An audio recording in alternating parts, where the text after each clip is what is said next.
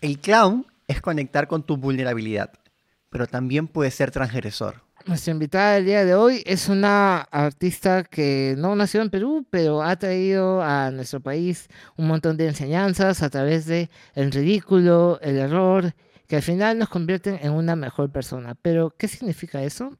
Esto es Desmontaje. desmontaje.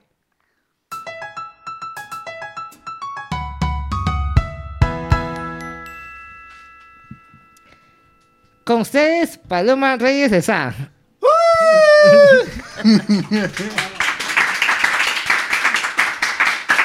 Gracias, gracias. ¿Qué tal, Paloma? Muchas gracias por estar aquí en Desmontaje. Es un honor tenerte. Eh, es eh, valioso tenerte aquí como representante y exponente de clown. No solo en Perú, ¿no? O sea, tú no, no naciste aquí, tu papá es peruano, Sí. pero tú viviste en Brasil, ¿verdad? Sí, mi formación es de Brasil en realidad, ¿no? Yo vine ya después de los 25 años. En Brasil, este, bueno, empiezo el teatro desde muy pequeña, eh, en el colegio, viendo a mis papás. Y mi formación es de Casa das Artes de Laranjeiras, a ver si pueden pronunciarlo. Probablemente no. Este, y, y terminé esa carrera eh, y dentro de la carrera tenía el clown. O sea, dentro de todo lo que había, había una materia que era clown. Y me enamoré del clown. Y terminé viniendo a Perú y quedándome justamente por el clown. Porque tengo entendido que inicialmente tú pensabas de repente desarrollarte más de drama, ¿no? Sí, este, pensaba, pensaba Ajá. inocentemente Ajá. de que me iba por la rama dramática. He hecho muchos espectáculos dramáticos antes de descubrir el clown, ¿no? este, sí me vacilaba la comedia, pero en la vida. Ajá. O sea, e- era muy juguetona y hacía chistes y era la loca del grupo, ¿no? Pero no imaginaba que eso iba a ser mi carrera. O sea, de que es, de, de, es- de la risa iba a vivir. Este, y al descubrir el clown me, me apasionó, o sea, me, me, me liberó, me dejó, eh, me dejó ser. Es, creo que el clown tiene esa capacidad de dejarte ser y ser libre es lo mejor que hay, ¿no? Entonces, eh, el divertirme en escena y hacer que la gente se ría fue lo que me atrapó. Y, y bueno, antes pensaba que hacer llorar era lo mejor que había. o sea, llegar a la gente y atravesarles el alma y tener personajes poderosos y todo eso. Y, y pensaba que el poder estaba ahí.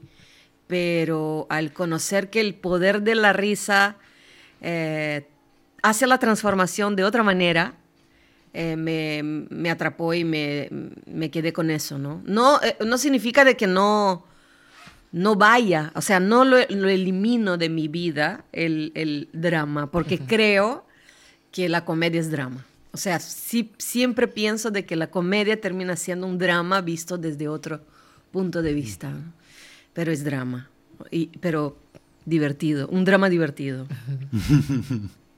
Eh, y eso, y eso. Es- vine a Perú y me, y me y conocí el clown de hospital, algo que no imaginaba para nada que iba, que iba a ser.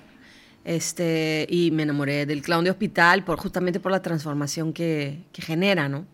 Y me quedé en Perú. Vine, vine para quedarme seis meses y me quedé hasta ahora, mira. Y, me voy a Brasil y hago cosa- cosas en otros lados, pero acá es mi, acá es mi casa, acá, acá tengo mi espacio, que es la Paya Casa, no sé si lo conocen. En Barranco. En Barranco. Tenemos un espacio de formación que se llama Gestus. Por supuesto. Y el local es la payacasa, la, la casa payasa. Y todo alrededor es payaso, ¿no? Todo- mi familia es payasa y todo el mundo es payaso. Mis amigos son payasos, sí. Y así vivo, de la payasada. Paloma, en esos inicios en Brasil, ¿qué carrera estudiaste específicamente? Teatro, Teatro, estudiaste teatro en interpretación, teatro, ah, para ser actriz. Para ser actriz. Sí, ¿Y cómo es el tránsito de actriz y de drama a directora y clown además, ¿no? Sí. Hay un tránsito ahí. Hay un tránsito. Creo que desde el inicio siempre mm, Siempre me gustó el, el- el ver desde afuera, o sea, me gustaba mucho actuar y la pasaba increíble, pero me gustaba ver a mis compañeros y ver sus procesos y aportar en sus procesos, Eh, ayudarlos de alguna forma. Creo que tenía una visión amplia de la situación, algo natural. Y, siempre imaginé que en algún momento iba a dirigir, no sé, no sé si imaginaba eso, pero me gustaba cuando sucedía, de tener el grupo, liderar el grupo y eso, ¿no? Este, dentro de la, de la formación de Clown allá, eh, no sucedía, o sea, no dirigía Clown, yo era dirigida, yo iba con, con la corriente, ¿no? Me llevaban de- y me iba. Ya llegando acá es cuando me, me hago profesora. Entonces, eh, me formo como profesora acá, porque eh, la formación de un profesor de clown es diferente. es diferente. O sea, a- al menos a- en mi punto de vista, eh, creo que es como un, un sensei que te lleva de la mano y te enseña a ver. O sea, no es solamente el entender los ejercicios o pasar los ejercicios y hay que saber muy bien para qué sirven, para qué no sirven y cómo le sirve a cada persona que está en, ese espacio de ver y de vivir la experiencia de los ejercicios y tener la libertad para cambiar en el momento que tengas que cambiar porque cada persona tiene una necesidad distinta. Entonces, como que amplías el rango de visión y trabajas muy personalizado. Por eso yo, cuando he formado profesores, este no fue un taller, ah, voy a formar profesor, no fue un curso, ah, voy a formar profesor, sino que he elegido algunos discípulos este, y, y los hemos formado. Creo que César y yo en Gestos tenemos esa misma visión de tener una persona, una, por años y formar a esa persona y, y enseñar a esa persona a ver lo que los demás necesitan. Entonces, bueno, me formé profesora con Wendy, fue exactamente así como sucedió conmigo. Eh, estuve a su lado un montón de tiempo y ella me enseñó, me enseñó a ver, ¿no? Eso fue en, en Bola Roja. Eso fue en Bola Roja, en, en 2004, creo. Este, y, y ya en 2005 empiezo a, a dar clases, ¿no? Sí, en gestos todavía. Solo, ah, Eso Oh, en Bola Bola Roja. Roja. Eso en Bola Roja. Todo, todos mis inicios de, de profesora eh, fue en Bola Roja. Empecé con niños, después con adolescentes. O sea, hubo un proceso, ¿no? Y después ya con adultos, la formación completa de clown. Este, entonces sí siento que eso es muy importante, de que tengas un maestro que te lleve de la mano y que te enseñe a ver, no solamente te enseñe los ejercicios. Y eso pasa. Eh, y, y ya como profesor empiezo a dirigir muestras, armar números, eh, números cortos de dos minutos, tres minutos, o la muestra, los enlaces. Y ahí me abre la visión, pues, de, digo, "Mm, me encanta, me encanta. O sea, me encanta no solamente este, dirigir, sino crear desde cero, desde, desde lo que me da el otro, ¿no? Desde lo que me, me pro- proporciona esa situación o ese juego o esa Juego. personalidad y empiezo a dirigir así. Y de ahí ya viene todo lo demás, ¿no? Este, los espectáculos, Claro. salgo de bola roja, empiezo, armo mi compañía. Ju- Justo eh, aquí en Desmontaje hablam- hablamos bastante de la importancia de la autogestión, sobre todo, no es algo exclusivo de Perú, ¿no? Creo que en toda Sudamérica, Latinoamérica es importante eh, no esperar a que venga una empresa grande a hacerlo, sino uno mismo. Sí. Y este, porque es lo que toca muchas veces. Sí, Eh, es nuestra para- realidad. Sí, y para sacar los proyectos como uno mismo lo- los envisiona, ¿no? Los ve. Eh, ¿Y cuál fue ese punto de quiebre para ti para eh, crear gestos, para salir de bola roja y, y hacer gestos? Creo que empecé a tener una visión propia. Ujú. O sea, ahí empecé a tener una... rescatar un poco más de mi formación actoral. Eh, la mayoría de personas ahí eran, eran personas que eran clown y clown, ¿no? Solo clown. Ujú. Porque llegaban para formarse como clowns, no como actores, no como artistas escénicos. Mi formación venía de ahí. O sea, yo antes de ser clown ya era actriz. Este, Y, y- y creo que tengo una mentalidad un poco transgresora. No sé si han visto mis obras. Sí, sí. por supuesto. Este, y eran, y, y Bola Roja tenía una, una visión más, más de interiorizar, de, de amor y del payaso de hospital, que es, es la línea, ¿no? Era la línea. Creo que empecé a ramificarme, o sea, crear un, un- un camino distinto, porque quería hacer cosas más, más sucias. Este, quería tocar heridas mm, de, de otra forma, de una forma más radical, más. Y creo que eso fue lo que sucedió al, al- al encontrar mi camino, al, al rescatar mi, mi cultura incluso, ¿no? Claro. Porque brasileros, los brasileros somos así. este, em, Hay un tema en, la- en las distancias, ¿no? En cómo uno se aproxima aquí en Perú y en Brasil, allá pueden ser un poco más claro, somos, o somos más directos Ajá, quizás. ujú. Y eso a, a veces es medio complejo, ¿no? Ajá. Somos, puede sentirse incluso más agresivo. Ok. Porque decimos la cosa, "Ah, no me importa nada, y te digo, ¿no? Acá hay un poco más de tacto, un poco más de cuidado.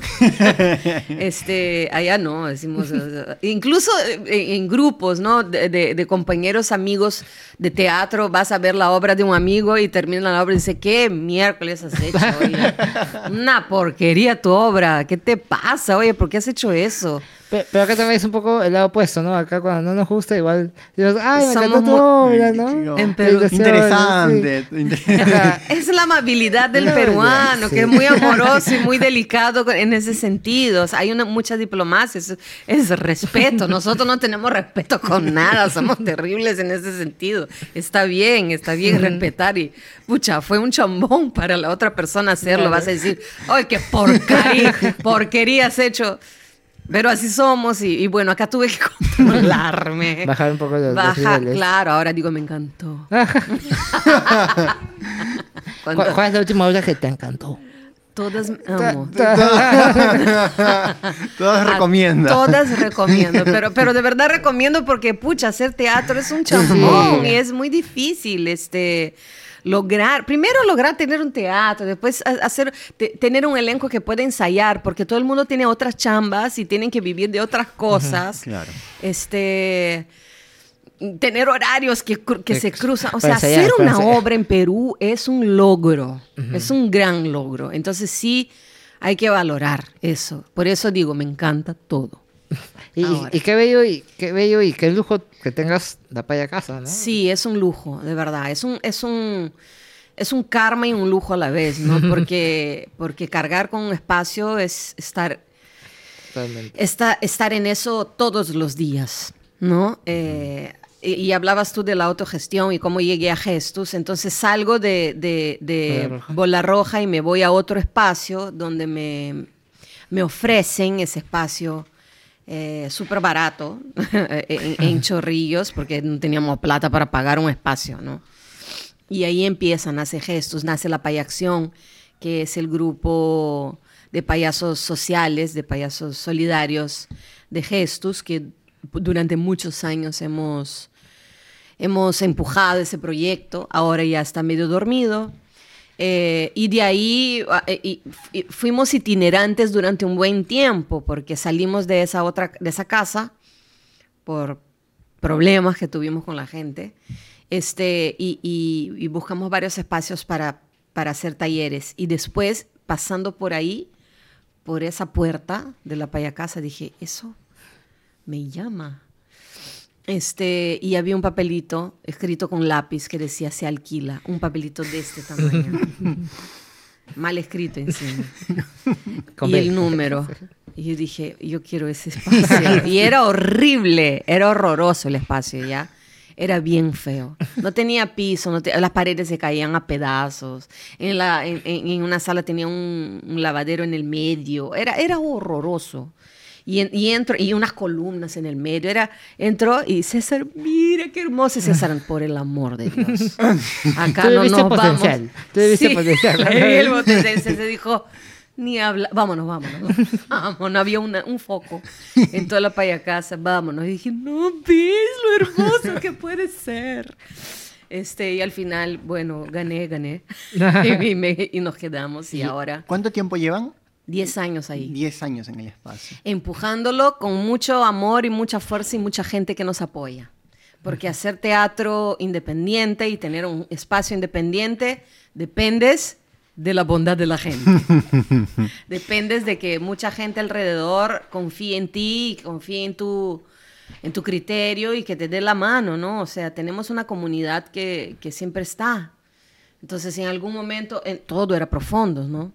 En el inicio todo era profundo, todo lo que hacíamos era profundos, profundos, profundos, profundos. Y, y es lo que hay. Eh, vivimos en Perú y los fomentos son casi nulos, Casi ¿no? nulos. Casi nulos. Entonces, es así, te autogestionas y, y construyes con la fuerza de la, de la gente y tuya, tu amor hacia el teatro. Y justamente hablando sobre lo difícil que es autogestionar proyectos, cuando viene el independiente, ¿no? cuando hay un grupo de gente reunido y los profundos y, y todo lo que se arma detrás, una vez que ya está el proyecto, ¿no? que ya está la dramaturgia, eh, ¿cómo tú sientes el tiempo de vida de la obra? ¿no? El hecho de, ah, esto va para más temporadas, esto me gustaría guardarlo, pero en algún tiempo como regresar, ¿no? Esta sensación que a mí me pasa que una vez que ya está toda la obra hecha, es como decir, ahí nomás duele un poco, ¿no? Es este como desprendimiento. Entonces, ¿tú cómo lo ves? Este, yo creo que las obras siempre están ahí, van a quedarse ahí como parte del repertorio de una compañía, ¿no? Eh, algunas, por ejemplo, en el caso de, de, mm, Casi Don Quijote, eh, sentimos, como es una obra que es muy, muy demandante físicamente, sentimos que necesitábamos hacer una... y, y- y las, a- las actrices no estaban en Perú, o sea, no estaba Lisette y no estaba Fiorella. Sentimos que teníamos que renovar el elenco. Eh, y hemos hecho una nueva temporada, después de varias temporadas, con el elenco original, que fueron los que crearon el espectáculo, decidimos hacer eh, un, un nuevo elenco. Y obviamente cambia todo, ¿no? Cambia muchas cosas. Cambiamos el espacio, cambiamos la escenografía, la hemos achicado y, y cada personaje tiene una energía distinta de lo anterior, o sea, no, no, no sale igual. Pero mm, hay obras que, por ejemplo, Mi nombre es 23, que es el unipersonal de César, que dijimos, ahí no más, o sea, ya, ya está, ya, ya, ya cumplió su ciclo, y ahora empiezan a invitarnos para hacer de nuevo. Entonces, como cosas. Con, entonces, no sé si nosotros tomamos la decisión o si la obra misma tiene su propia vida. vida. Y dice, oye, oye, oye, aquí estoy, ¿no? No me he ido, no me he ido. No me he ido, sigo acá. O sea, ¿por qué nos invitan? Justo cuando este año decidimos, ya no va. Vamos a hacer un nuevo unipersonal tuyo. Tenemos invitaciones para hacer. Después de años, ¿no? Entonces, es, ok, ya hacemos caso al destino y a la obra que está pidiendo revivir y vamos a hacer lo que nos han, nos han dicho. Este, incluso, incluso hemos creado un número nuevo justamente porque no queríamos hacer la del anterior, hemos creado un número nuevo, lo hemos ensayado, lo hemos trabajado, lo hemos escrito. Y bueno, se lesionó César y no puede presentar el número nuevo. Entonces, Oh. como que la obra está diciendo, oye, oye, oye, oye, oye, oye, acá estoy, no, no, no me dejes. Entonces, todo bien y hacemos caso, ¿no? Este, bueno, Tarascones es, eh, eh, es la obra que hice con La Plaza, que es la única obra que mm, era una obra de texto que me costó bastante trabajo entender cómo hacer una obra de texto como directora. Porque como actriz siempre lo he hecho, ¿no? Pero como directora el trabajar y que, y que los actores, las actrices se apropien del texto de una forma orgánica, divertida, y era una obra súper también radical este, y, que, y que pueda ser vista por el público de la plaza, que, que es un público especial también. Y en realidad, o sea, vi- vino gente de todos lados y fue muy chévere porque justamente llegó a, a todo tipo de público, ¿no? Adultos. Eh, esa tiene un fin porque termina la temporada y bueno, yo espero que en algún momento me inviten a, a- reponerla, ¿no? obviamente. porque me encantó. Ya sabes, teatro de la Este, plaza. Ya saben, ya saben, por favor. Este, Después de la doctora. después de la doctora. este, y, y- y no sé si tengo obras que, diri- que digo, ya no va, pero sí sé que hay obras que tienen que descansar, como por ejemplo Los Fabulatas. Ujú. Este, era, era momento, habíamos hecho muchas veces, muchas temporadas, de versiones diferentes. Y, esa, y después hemos hecho un piloto para un programa de televisión porque ganamos un premio de DAFO para hacerlo que fue maravilloso este, como experiencia eh, de, de audiovisual. Yo no Claro. vengo del audiovisual, este, soy de teatro, entonces para mí todo el audiovisual lo veo como teatro. Entonces, como tea- eh, audiovisualizar el teatro. Este, todavía tengo mucho que aprender en ese sentido, ¿no? Y eso fue muy bueno. Pero después de eso sentimos que era, ya, hay que descansar. Los fabulatas tienen que descansar. Si algún momento volverán con otro elenco, con ellos viejitos, no lo sé. este, creo que hay que dejar que fluya y que el elenco tenga muchas ganas, muchas ganas de hacer lo que, lo que toca hacer. Eh, no solamente con actores profesionales, sino con los alumnos, que por ejemplo ahora estamos en un taller de montaje Calidoscopio. caleidoscopio. Y, y tiene que haber ese afán, esa pasión, esas ganas, esa disciplina de llegar a la hora, de aprenderse sus textos, de trabajar su cuerpo. Yo hago cosas muy físicas, entonces también depende mucho de cómo están los actores en ese momento para vivir esa experiencia, o sea, todo eso. Creo que hay muchos factores que hacen con que una obra siga viva y, y, y- y ahí, o, o que esté ahí en el, en el, En el repertorio. En el, repertorio, en el port- portafolio, portafolio, ¿cómo se dice? Portafolio. Portafolio. Portafolio, en el portafolio. de la compañía, ¿no? Mm. Eso es. Hay que sentir. A- Ahora que mencionas a, a Fabulatas, eh, Castillo Don Quijote, creo que tus obras destacan no solo por lo actoral y lo- la dirección, sino también por la dirección de arte que hay. La escenografía, el vestuario, el maquillaje son completamente bellos. Eh, ¿cómo, ¿Cómo llegas a, a, a ese diálogo con tu director, director de arte? ¿Cómo se llama? ¿Cómo, cómo, cómo se, cómo se trabajó con ellos? Este, mm, yo soy artista plástica, Ajá. amateur, ¿no? Nunca me he formado como, como artista plástica. Para mí la plasticidad, de una, a veces una obra nace a partir de la plasticidad, eh, como fue con, con Submarinos, por ejemplo, ¿no? Primero en- mm, entendía un poquito la estética y fui por ahí. este, es muy importante para mí que una obra sea bella bella o horrible, ¿no? O sea, co- como por ejemplo, Mi querida Neurosis fue mi primera dirección de arte. Fue la primera obra que dirigí. Mi querida Neurosis es el, el unipersonal, unipersonal de Fiorella Colman, de Clown. 2008, este, la hemos hecho Ah, sí. para Brasil. este, eh, se presentó primero en Brasil y después vino a Perú y, yo hacía la dirección de arte y no sabía que estaba haciendo dirección de arte. Yo estaba haciendo que, que ella rompa patrones porque como venía también de una estética de payaso de hospital, yo quería romper con todo, quería trabajar con el payaso sucio, payaso trampa, eh, la, la- la basura, cartón, o sea, ahí empiezo a, a jugar con la dirección de arte, ¿no? Me apasiona la dirección de arte, amo. Y, y he tenido después directores de arte. Mi nombre 23 la dirigí yo artísticamente, varias, ¿no? El Quijote es mi dirección de arte. este, pero trabajo con, con Bea Chun en, en, en Los Fabulatas. Hermana Y- Nana Chun. Hermana de Ana. Chun, sí. Bea Chun es una capa que ha creado un universo fa- mm, fabuloso para los fabulatas, ¿no?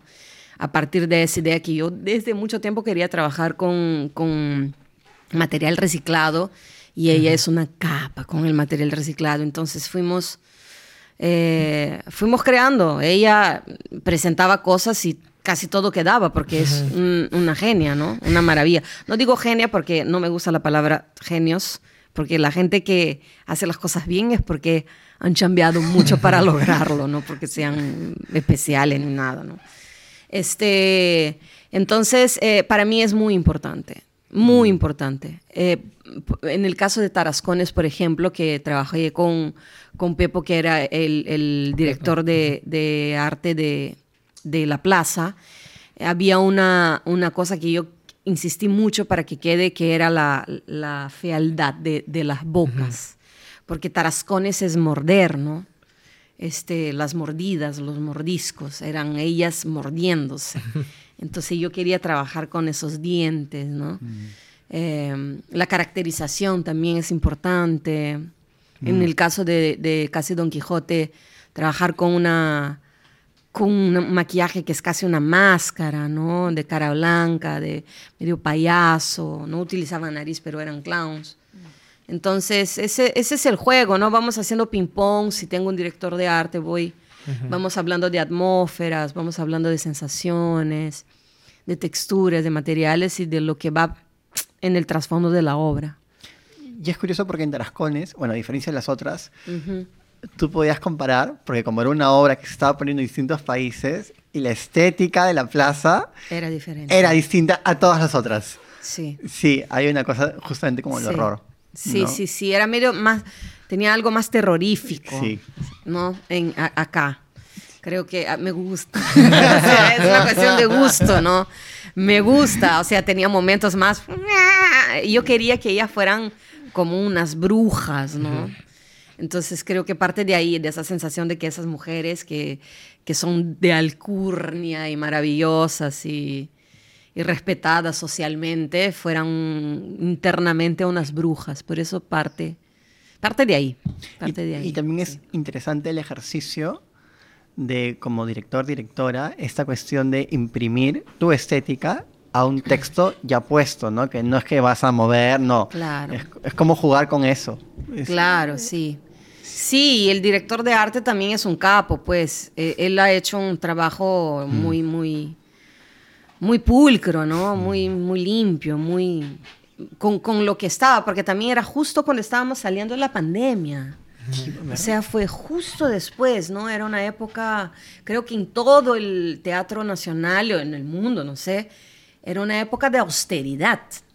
Mm. Entonces eh, no podíamos armar eh, escenografía, construir una casa ni nada. Creo que fue una manera muy inteligente que él logró de, de armar esa, ese, ese escenario con un tapete rojo, ¿no? Medio bien sangriento, o sea, un rojo sangre, no sé, me, me pareció que, que fue muy inteligente para armar ese, esa estética él. Y, y dentro de, de tu, tu dramaturgia, eh, hemos hablado de Tarasconas, de las obras, ¿tú las denominas teatro familiar, teatro infantil o, o clown? ¿Cómo? Este, bueno, es una cuestión de marketing, creo. ¿no? Creo que todo es marketing. este, depende, eh, si es fabulata, si es algo que pueden entrar eh, niños, eh, lo llamo teatro familiar, pero en realidad no es solo teatro familiar, porque van amigos a ver, o sea, van patas en mancha a ver los fabulatas, van patas en mancha a ver casi Don Quijote. Es un teatro para todos, para todas, no sé. Pero para, para vender hay que decir que es teatro familiar. o sea, es una forma de que la gente entienda Claro, que de que los todos. niños pueden entrar. O sea, que es para niños, ¿no? ¿Y Que es cómo- para todos. ¿Y cómo ves tú ahorita el panorama de teatro familiar en, en Lima 2024? No sé. No lo sé, no tengo idea. Estoy medio ajena a eso Ok. ahora. Estoy medio encerrada en mi burbuja de mi montaje. No sé, ¿qué hay? ah? Ni sé. Tengo que, tengo que averiguar. La, la plaza ha estado con eh, La Vida Sueño, Claro. antes con, con Mi Planta de Naranja Y mi Lima. planta de naranja. Ah, que, que Eh, es una cosa hermosa. ¿no? Sí, de ahí ¿no? Jorge Robinet ha hecho Brujas. Sobre ¿Eres bruja? Ah, sobre brujas y todo. claro, que estaba Manuel. Que estaba Manuel. Estaba Manuel. Sí, Sí, sí, sí. sí. No sé qué es lo que va a haber este año. Ujú, No eh, tengo idea. Pero, Aún va, está- pero va a haber caleidoscopio. Pero va a sí, haber caleidoscopio que es para mayores de 16. Para o mayores. sea, para, para gente. Cada vez más pensábamos que iba a ser para todos, pero ya vimos que No. no, no hay manera. Es, es, un, es un espectáculo muy, muy locazo. Eh, Hablando, Dale, dale, de, dale. Diga, diga. hablando de, de estas, estos límites de edad, de repente por el contenido de la obra, eh, el primer caso de Black Jack, esa sí es una obra completamente para mayores de 18 años, ¿verdad? Sí, es para Sí, mayores por- de 18 acá Claro. en Perú. Si fuera en Ah, otro lado, quizás En Brasil de repente para para mayores de 14. 14. Sí, Bastante probablemente. Eh, es una cuestión de la idiosincrasia de cada, de cada país, Claro, ¿no? claro, un poco los tabús. Sí, Y, y, y cómo dentro de eh, casi Don Quijote, Fabulatas, te provoca hacer esta obra que explora otro lado, de repente de tu dramaturgia, de ti, un lado más este sexual, erótico, eh, explícito. Sí, este Policial. Policial, policial. Policial, Claro. ¿no? Sí, claro. me- Gángster. Comedia Sí. negra. Comedia negra. Sí, Comedia negra. sí, no sé si es comedia negra.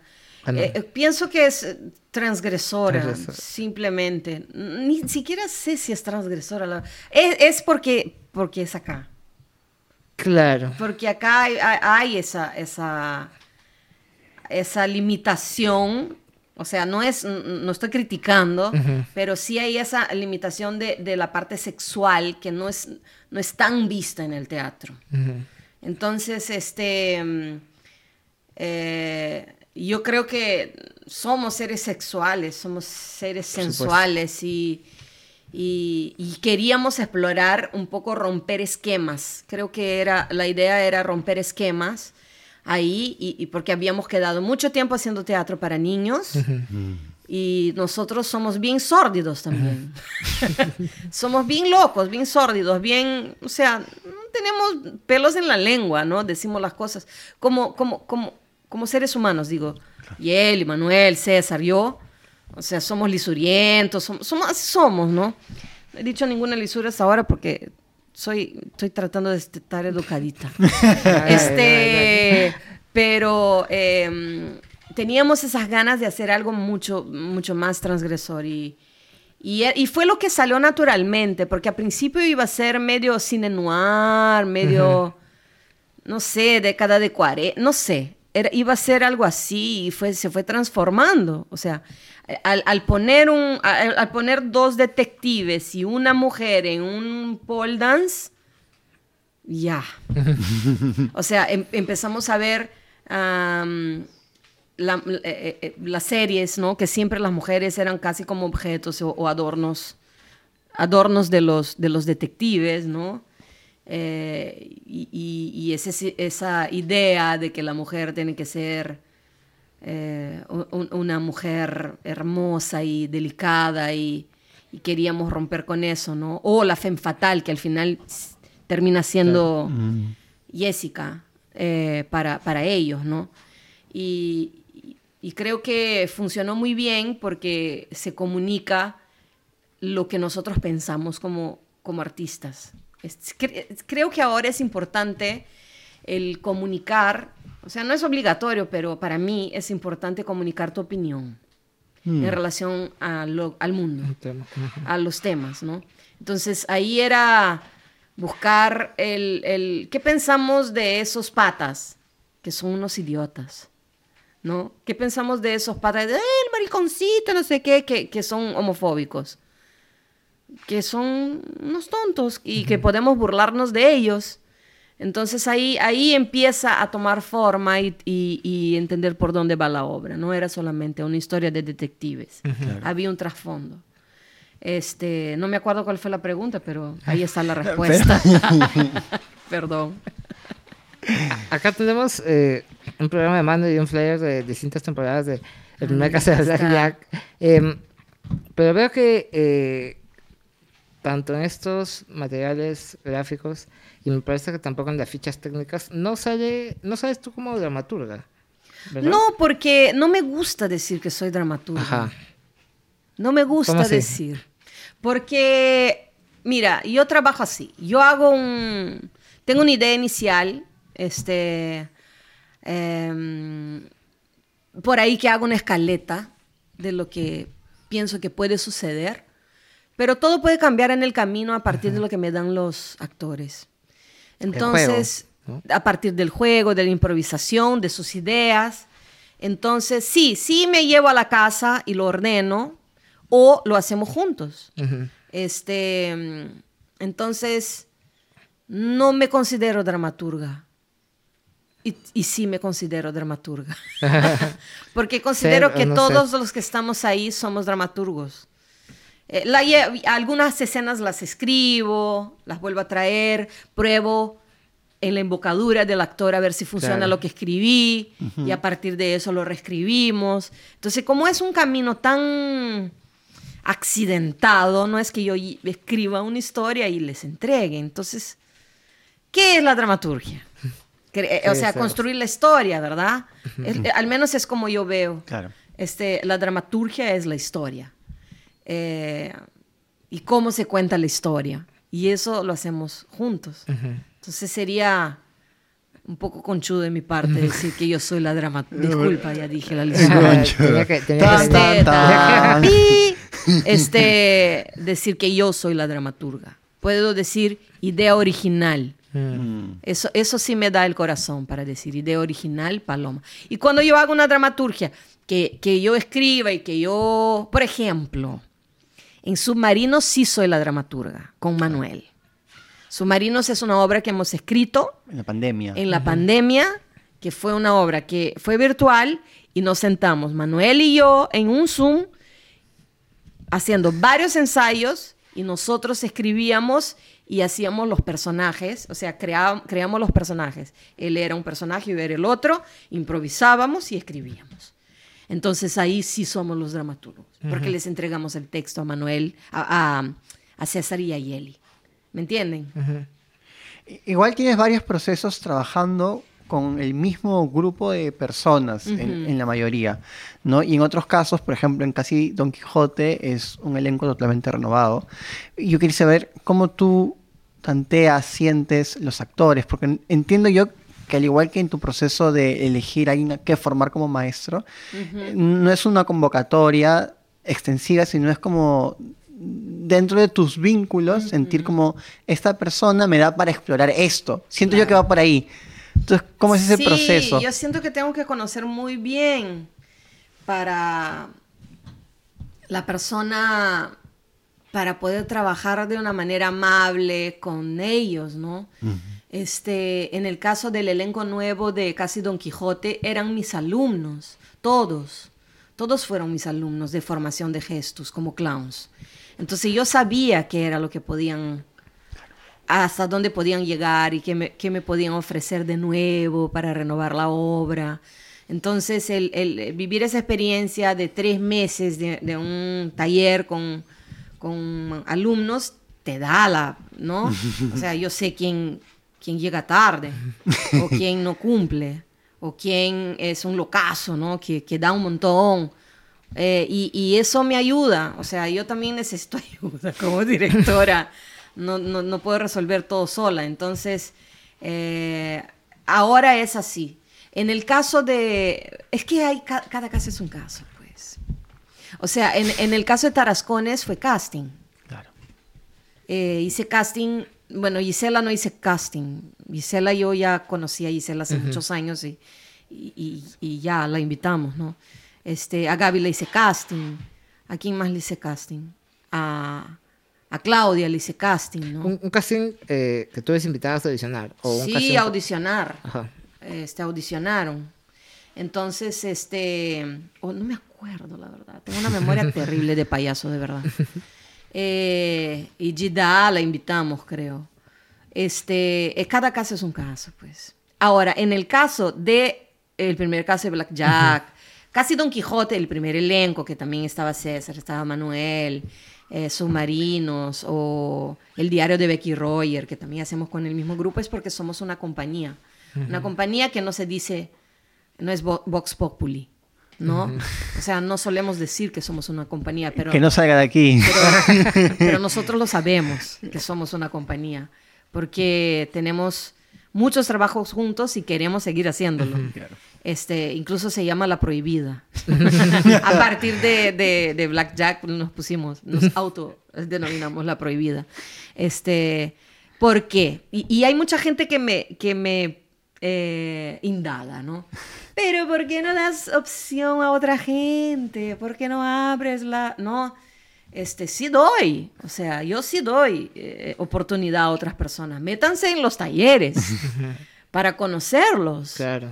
¿No? Métanse en los talleres, e- entiendan nuestra forma de trabajar, entiendan nuestro código, vivan, vivencien nuestro código, y esa va a ser la oportunidad, porque César, por ejemplo, este, invita a sus alumnos para hacer espectáculos también, no soy solo yo que hago en gestos espectáculos, él dirige eh, Carne de Cañón, que es un formato con alumnos, eh, diri- dirigió ahora el otro espectáculo que, era la, que es La Cantera, que es un espectáculo también con, con alumnos. Entonces, este, sí doy oportunidad a la gente. Solo que no puedo dar oportunidad a la gente que no conozco. Porque ya lo hice en alguna vez y me fue mal. ¿Me entiendes? O sea, o, fue porque o- era una persona que llegaba súper tarde, ¿me entiendes? Claro. No, no tenía eh, la disciplina que yo siento que necesita el teatro. No me preguntaron eso, pero, lo, Pero lo de- igual. lo dejo claro. No, pero está excelente, porque justo el tema de audiciones, audiciones abiertas, semiabiertas, es un tema bastante vigente, bastante controversial. Cada Sí. productora, creo que independientemente de qué tan grande o pequeño sea, eh, lo maneja de alguna forma. ¿no? Tiene su forma, claro. Sí, sí, pero sí coincido en que, eh, como una vez también dijiste, que eh, uno tiene que conocer bien a su maestro para escogerlo, para poder trabajar con él. Entonces, Claro. eh, creo que la mejor forma de tener una integración en, en un montaje es eh, que tu director te conozca y tú conocer a tu director, directora, ¿no? Claro, claro. Ahora, hubo una cosa mágica en relación a Patricia Barreto y Eli Reagtegui. O sea, yo conocí a Manuel porque había trabajado con él en O por Dios. Antes yo, yo había sido mm, asistente de dirección de Rocío Tobar para la obra O por Dios, que antes se llamaba La Biblia, ¿no? Entonces conocí a Manuel, o sea, el trabajo de Manuel lo conocí ahí y por eso lo invité. Y a César conocía porque es mi esposo. y es un gran payaso maravilloso, por eso lo invité. Ahora, en el caso de, de Yeli y, y Patricia, yo hice casting con varias chicas. Y cuando llegó Yeli y, y Patricia, yo nunca las había visto en mi vida, no sabía quién e- quiénes eran, creo que ni siquiera nadie sabía también. este, y, y las conocí y no me dio las ganas de hacerles casting. Así. No me dio la gana. Este, las invité de frente. No sé, no sé por qué. O sea, fue amor a primera vista. Y las invité, fue una corazonada, fue una sensación, fue un... Y ellas son fantásticas.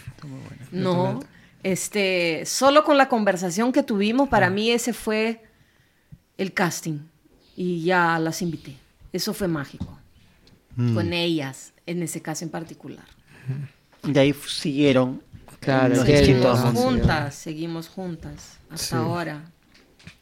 Tú, regresando un poco al clown, eh, mencionabas en uno de, de- de tus videos en Instagram que el clown no es tu niño interior, No. sino es eh, tú de adulto, pero con un bagaje, con un peso encima. ¿Podrías eh, explorar un poco esas ideas? Primero, este, eh, eh, la gente piensa lo que quiera pensar. ¿ah? Ok. Que piensen lo que quieran pensar. Si quieren creer que es un interior y que tienen que hacer una voz de niña, hagan, hagan, hagan. Si les funciona, monstruo. Este, pero yo siento que el decir a una persona que el clown es su niño interior le va a crear un rollo en la cabeza de recordar la infancia, cómo fui cuando era niño, qué sufrimientos tuve cuando fui niño, eh, y, y traer eso hacia ahora y construir un personaje en relación a tu niño, ¿no? Eh, y, y- ser medio como un niño. Yo veo que funciona mucho mejor después de muchos años de experiencia, porque son más de 30 años de experiencia, de que funciona mejor, de que tú percibas todo tu bagaje, toda tu historia, las personas que has conocido en tu vida, este, los problemas que has tenido y tu ser como es ahora y jugar con eso, con inocencia, porque el clown tiene una inocencia. Este, que es diferente del bufón, ¿no? Que es el lado oscuro, que es el lado sórdido, que es el lado medio, hasta medio diabólico, ¿no? Este, eh, no es diabólico ya, pero vamos a usar la palabra para que sea más claro. Este, el, el clown, él tiene eh, eh, lo lúdico mm, presente, lo, lo, el humor viene a partir de esa inocencia. Entonces la gente confunde de que sea niño por ser inocente. Pero imagínate tú en un estado de juego, es un estado de juego donde tú trabajas con ese personaje que creas a partir de muchos achaques tuyos y de experiencias, pero también de lo que tú conociste de otra gente. O sea, también no me gusta decir de que el clown eres tú. Ya no me gusta. Antes decía, disculpen, me he equivocado. Este, ah, Vuelvan al taller, Vuelvan ¿no? al taller porque ahora es, es otra cosa. Eso va o sea, en la miniatura del video. Paloma sí. Me equivoqué. me equivoqué. Y me voy a, probablemente dentro de 10 años voy a decir, no, no, no, no, esto, eh, eso, eso Me es lo que equivoqué. dije. Borra este podcast, este. Quemen el libro, quemen, quemen su tarot clown, quemen. Ah, no, amamos el tarot clown. Después vamos al tarot clown. Pero yo pienso que decir también que eres tú limita porque dices, yo no haría eso. Pero tu clown sí. O sea, pero el clown no soy yo. ¡Ah, mi cabeza! Y ahora. Entonces, eh, el, el clown es un personaje que creas con muchos eh, elementos tuyos, eh, con historias tuyas, puede ser, o con, o con historias de otra gente también. Es un, es un lenguaje, el clown, más que un Mm. personaje o un tú en- o un niñito. Y en esta creación de personaje eh, es un proceso bastante introspectivo, bastante mental, casi terapéutico. Entonces yo te quería preguntar un poco cómo ves tú eh, si es que hay alguna relación o articulación entre el clown y un acompañamiento psicológico o, o en general qué, qué- qué ideas pueden compartir eh, la psicología y el clown. Este, el arte es terapéutico por naturaleza. Ajá, Este, pero el deporte también lo es, por supuesto. ¿no? Eh, quizás cocinar también lo sea. Todo es arte, ¿no? Todo, Todo. es susceptible. es- Depende de cómo lo veas, y depende de qué cosa quieras hacer con eso. Este, obviamente que como el clown trabaja con elementos tuyos y profundizas, no sé si mentalmente, sino emocionalmente, en ti y hurgas en ti, probablemente vas a abrir un campo de visión hacia cómo eres. Y eso puede ser decodificado como terapéutico. No significa que el objetivo sea terapéutico. Claro. El objetivo es artístico, pero cuando tú entras en un taller de teatro pasa lo mismo.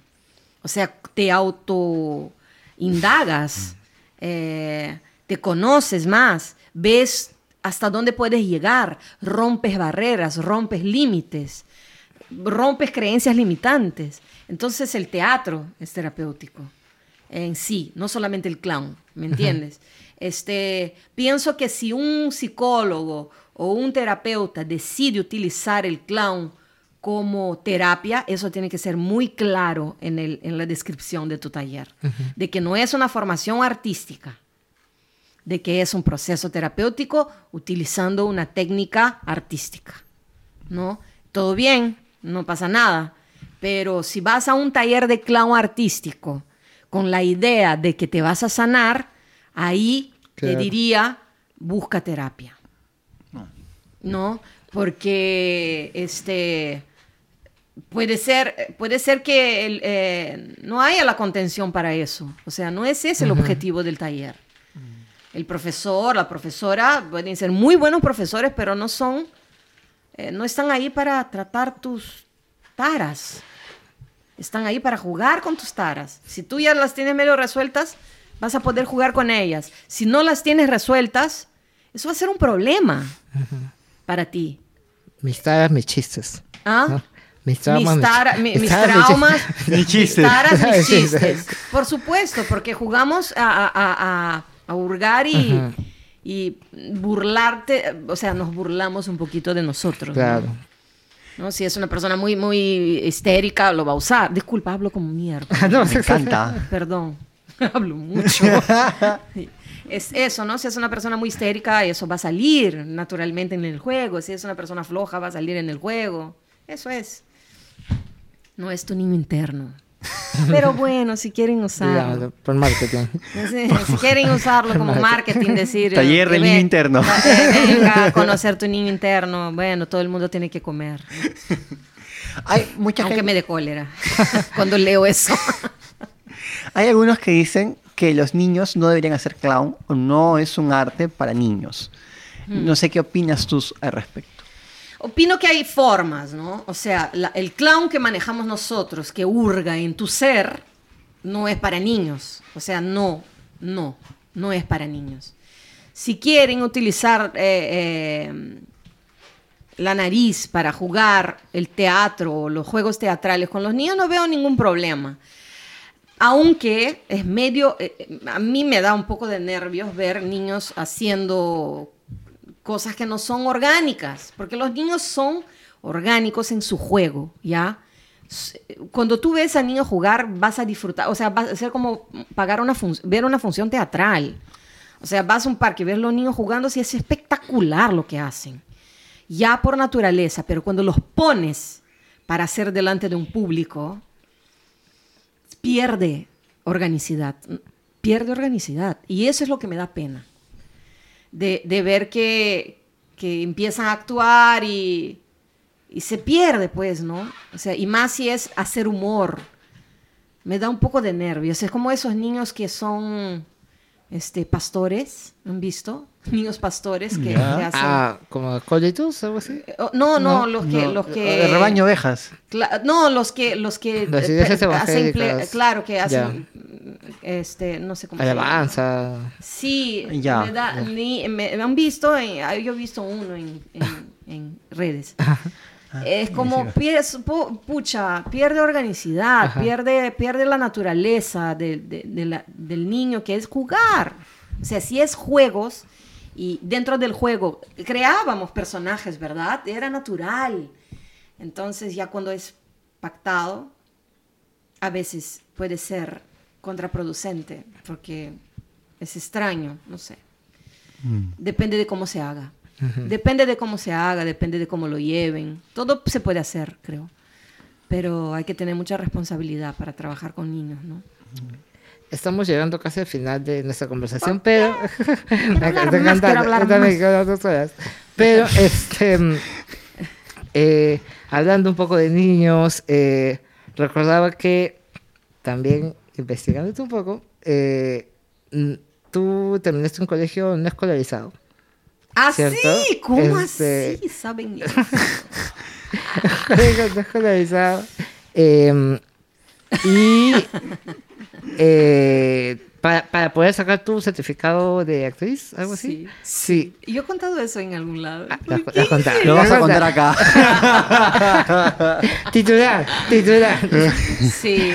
Pero, Pucha. pero me parece muy valioso porque veo un acto de valentía y de coraje ahí. Y sobre todo porque tomaste, tomaste el paso, ¿no? Te, te- te atreviste a hacerlo. Sí. Y hay muchos aquí que eh, se conforman con estudiar otras carreras eh, que no necesariamente les llenan.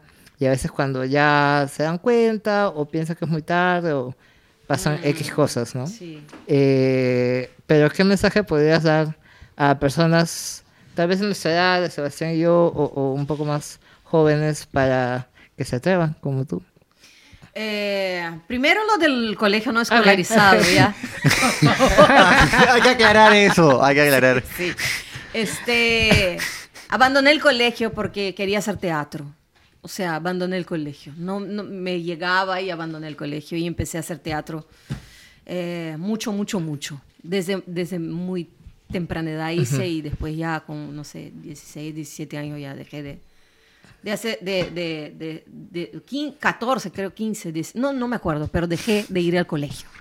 Este, y de ahí me metí en el instituto, me formé para formarme como actriz y tenías que tener el colegio terminado, ¿verdad?